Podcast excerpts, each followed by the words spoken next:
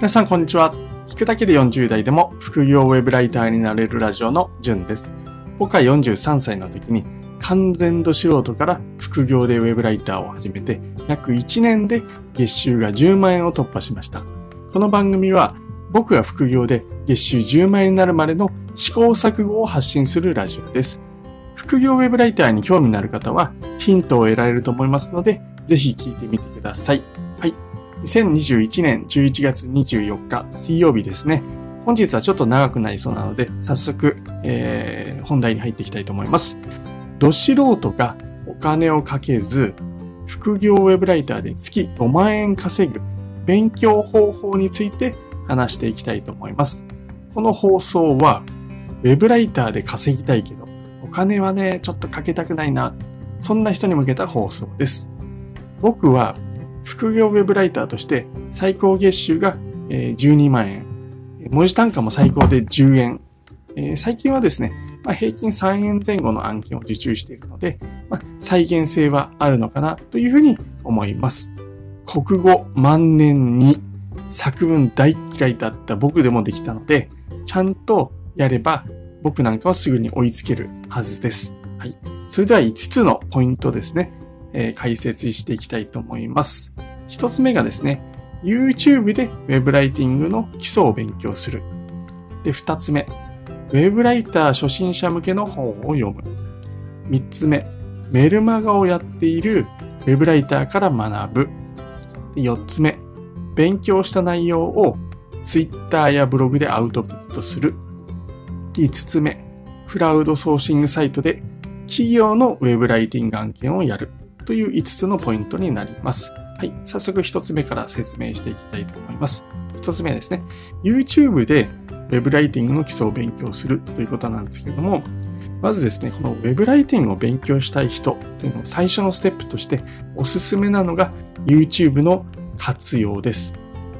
これ YouTube で Web ライティングの勉強ってそもそもできるの知ってましたかね？試しにウェブライティングとかですね、ウェブライターということで動画を検索してみてください。多くの動画が出てきます。で、僕がおすすめするのは、学さんと棚沢さんという方の、えー、動画になります。お二方ともウェブライティングについてすごくわかりやすく噛み砕いて説明してくれているのでおすすめです。YouTube は車の運転中とかですね、あの、通勤電車の中などですね、ながらで学べるのが最大の利点です。僕は特にですね、学さんのちょっと上級になるんですけども、SEO 対策の動画講義っていう講義があるんですけど、これなんかはですね、もう十何回聞いてますね。はい。1時間半ぐらいの長い動画なんですけども、他の作業なんかしながら聞くのがすごくおすすめです。もちろん無料ですので、繰り返し勉強することをお勧めします。二つ目、ウェブライター初心者向けの本を読むということです。ウェブライターをやるのであれば、最低でも一冊はウェブライター初心者向けの本を読んで勉強してください。で、今気づいたんですけども、この時点でちょっとお金かかってますよね。すみません。お金をかけずって言ったのに。はい。これブログ記事も実は書いていて、えー、本今日のお題に関して、今の今まで本当気づかなかったですね。あとはいえ、その、まあ、本の値段つっても、まあ、せいぜい1000円前後なので、まあ、ライティング案件1件こなせば回収できるので、はい。結局ですね、その方がまあ、早く稼げるようになりますので、絶対読むようにしてください。はい。ちょっとお金をかけずにっていうのは間違いでした。はい。で、いろいろなところで僕このおすすめな本を言ってるんですけれども、まあ、一冊目としては、20歳の自分に受けさせたい文章講義。えー、僕もこれを最初に読みました。えー、これの中にですね、ちょっと引用なんですけど、本書が第一の目標とするのは、話せるのに書けないを解消することだっていうふうに書いてあるんですね。これ、ウェブライター初心者の悩みをもう一文で見事に表してますよね。はい。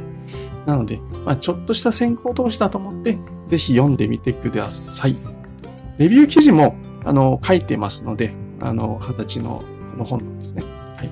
えー、気になる方は概要欄に貼っておきますので、えー、そちらからレビュー記事を読んでみてください。で、こちらはですね、あの、結構体系的な話になっているんですけども、もう少し具体的なテクニックをという人はですね、新しい文章力の教室という本があります。えー、これも引用するとですね、え書いてあるのは、書けないのは、書けないという実情は遅い、まとまらない、伝わらないのどれか、もしくは三つともです。そしてこの苦手意識を克服するポイントは、すべて書く前の準備に宿っています。なんかいい言葉ですよね。はい。この文、えっ、ー、と、なんだっけ、新しい文章力の教室ですね。こちらはチャプターごとにですね、文章の例を参照しながら、ライティングについて学べるので、まあ、僕はこの本は何度も見返してますね。すごくこちらも勉強になります。最後もう一冊だけ、えー、最近読んだ本なんですけれども、初心者の頃に読んでおけば気づいて知ってればよかったなと思ったのが、池原さんが書いてる武器としての書く技術。これがですね、多分今だったらもしかしたら一番おすすめする本かなっていうふうに思います。はい。ちなみにですね、読むのがめんどくさいとかですね、本当に役に立つかわからない本を買いたくないっていう方はですね、あの、Amazon Audible で聞くっていうのも、まあ、手かなっていうふうに思います。Amazon Audible なら、まあ、先ほどの YouTube じゃないですけど、通勤の電車の中とか、ちょっとした隙間時間も有効活用できますし、まあ、通常 1, 1冊分無料になります。はい。1ヶ月以内に解約すればお金は一切かからないので、まあ、試さない手はないのかなっていうふうに思います。はい。えー、まあ、大体ここでですね、ほとんどの人は、まあ、それでも動かないっていうところは、まあ、分かってはいるんですけども、まあ、まあ、動いた時点で、あのー、その代わりですね、あの、他の人と差をつけられます。リスクもゼロなので、まずは無料で勉強してみるっていうのもありなんじゃないかなっていうふうに思います。確か今、20、12月の14日までは、キャンペーン中で、通常1ヶ月無料のところ2ヶ月無料っていうふうになってるので、2冊勉強できますね。はい。ただ、えっ、ー、と、 Audible で聞けるのは、今紹介した中では、20歳の自分に受けさせたい文章講義だけですね。他の2冊については、えっ、ー、と、あの、 Audible にはないです。はい。なので、まあ、いずれにしろ、はい、ぜひ、この、このおすすめの本を読むことをお勧めします。読むのがちょっと面倒、お金最初はかけたくないっていう方は、Amazon Audible だと無料になります。はい。えー、3つ目。メルマガをやっているウェブライターから学ぶということです。最初にですね、まずメルマガって怪しくないですかっていう質問あるかと思うんですけども、怪しいものじゃありません。はい。えー、僕はですね、メルマガをやっているウェブライターさんから学ぶこともお勧めしています。最終的には、例えば何かしらの商品とかサービスを紹介されることもありますけれども、メールマガジン自体は無料で多くのことを学べます。またですね、紹介されるこの商品とかも非常に役立つものが多いので、あの、絶対おすすめだしだと思います。ここでは僕が実際に学んでいる非常に有益なメールマガを発信している方を紹介します。はい。今、4人一応挙げますと、まず、池早さん。あと、えっと、ななこさんっていうウェブライターさんがいますね。あと、中村さん。それと、藤原さん。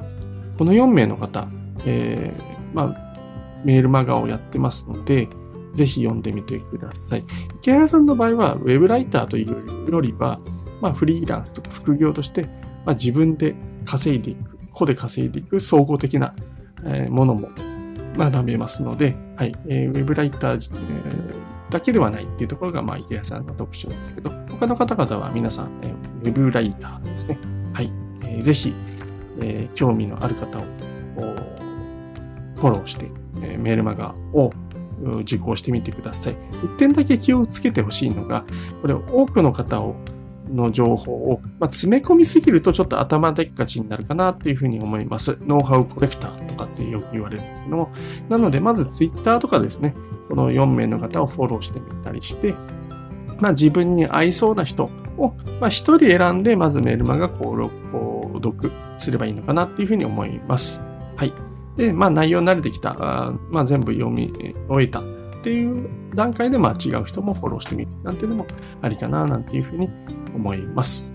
このメルマガの文章自体も、あの、すごく勉強になるので、まあ、そこら辺も意識して読むと、さらに、え効率的に勉強できるかなっていうふうに思います。はい。4つ目ですね。勉強した内容を Twitter やブログでアウトプットする。これ、ウェブライターの勉強で非常に大事なのがアウトプットだと僕は思っています。インプットだけではなくてですね、勉強した内容を Twitter とかブログで発信するっていうことですね。はい。これですね、ある研究、まあ、コロンビア大学の心理学者でアーサー・ゲイツ博士って方がいるんですけども、その方の研究で、子供100人以上に行った記憶に関する実験っていうのがあるんですね。それによると、一番良い結果を出した子供っていうのは、実はインプットは3割。3割だけなんですよ。で、残り7割はアウトプットする。まあ、こういうふうにした子供たちの一団、グループが一番良い結果が、記憶ですね。良い結果が出たっていうことなんですね。